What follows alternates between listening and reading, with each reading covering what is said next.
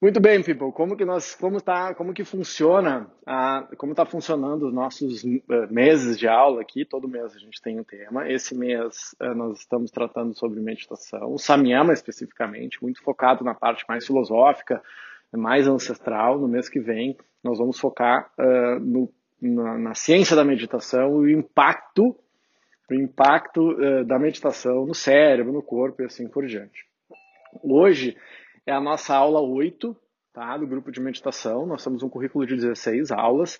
E a aula de hoje é sobre a parábola da lagoa. Para quem já pratica um tempo, já, já, né, todo mundo já conhece essa parábola, mas é vale revisitar e uh, entender de uma maneira lúdica até, metafórica, como que funciona né, a meditação. Então, qual é, qual é a, uh, a ideia, como que eu entendo de uma maneira visual, digamos assim, o que, que é a meditação. Ah, então tem essa parábola, diz que no fundo da lagoa, que abastecia uma aldeia em, em Vajrakutira, havia um diamante.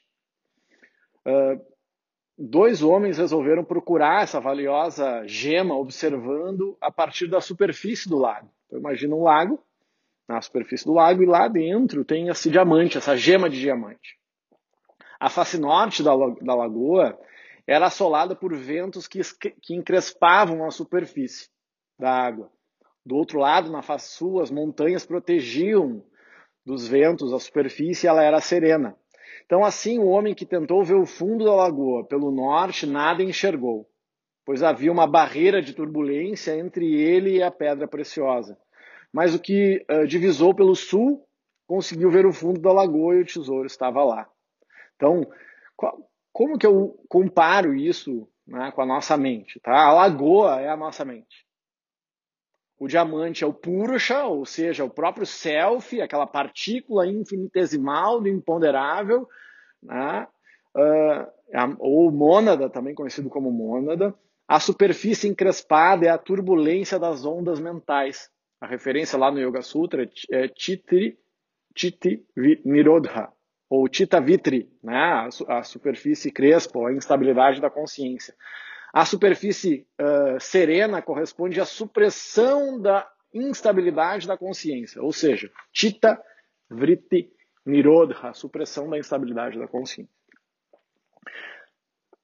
como que eu leio isso e tentando trazer de uma maneira que para mim eu trago isso para os meus alunos uh, seguidamente, como e inspirado inclusive lá nos ensinamentos do Pedrinho, do professor Pedro Mar. Esses estados de consciência que a gente usa, essas divisões de corpos do homem, dos planos do universo, são didáticas. Tá?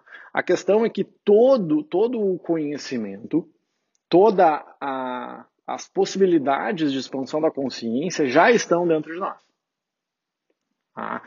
É a teoria lá do, do, do fruto do carvalho, do James Hillman. Tudo que, que o ser humano pode ser, deve ser, como diz o Maslow. Então, toda a nossa potência, todo o nosso potencial, ele vem conosco tá? no momento que a gente nasce. O que, qual é a diferença? A diferença é como eu irrigo, em que solo eu coloco essa semente do fruto do carvalho. Por que, que ele usa o fruto do carvalho? Porque o carvalho pode. Eu, eu lá nos Estados Unidos, no Redwoods, eu, eu vi um carvalho, tinha, sei lá, 600 metros de altura, de 1.600 anos. Imagina que tem um ser vivente na Terra com 1.600 anos. Isso é uma coisa muito louca. Né? O que, que isso tem a ver com a meditação? Uh, e com os estados de consciência. Então, os estados físicos, emocionais e mentais né, que nós vivenciamos estão claramente já percebidos por nós. Mas a meditação, ou seja, a intuição, essa dimensão da consciência também já está em nós, assim como o Purusha, assim como o Samadhi. Tá, ok, mas por que eu não consigo acessar a meditação assim? Por que eu não consigo acessar o Samadhi assim? Porque o meu aparato corpóreo, basicamente, o meu veículo da consciência, que é o corpo, não está preparado. Simples assim. Tá? A comparação que eu faço são com ondas de rádio. Imagina que todos nós estamos sendo bombardeados por onda de rádio difusão, FM, AM, o tempo inteiro.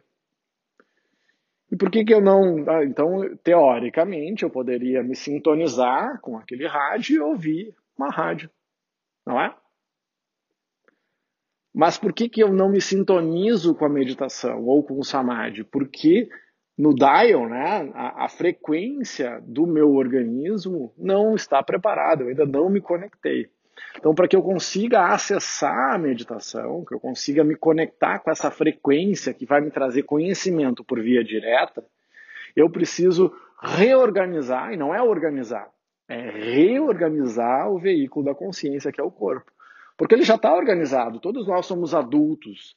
Então não é uma criança que precisa ser organizada, digamos assim. Nós somos adultos e nós precisamos fazer uma reengenharia corporal, uma reengenharia emocional, uma reengenharia mental para acessar esses níveis de consciência. Por isso que os primeiros 10 a 15 anos de sadhana, de prática, eles são basicamente reforço de estrutura biológica reorganização de estrutura biológica, porque essa reorganização do nosso hardware é que vai permitir que esse conhecimento que já está em nós seja acessado. Faz sentido essa metáfora? Entende? Já está aqui. Né? O Jung falava sobre isso. Né? Quem olha para fora sonha, quem olha para dentro expande a consciência o conhecimento da origem do universo, do Big Bang, né?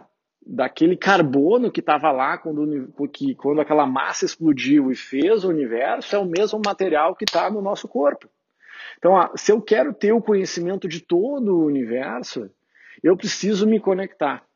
Eu preciso olhar para dentro.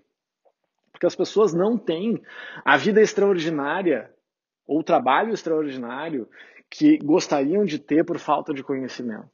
Porque o que há a se conhecer basicamente já está aí. O que não falta não é conhecimento do mundo, do mercado e das coisas. O que falta é autoconhecimento. Porque, como diz o, Maslow, né?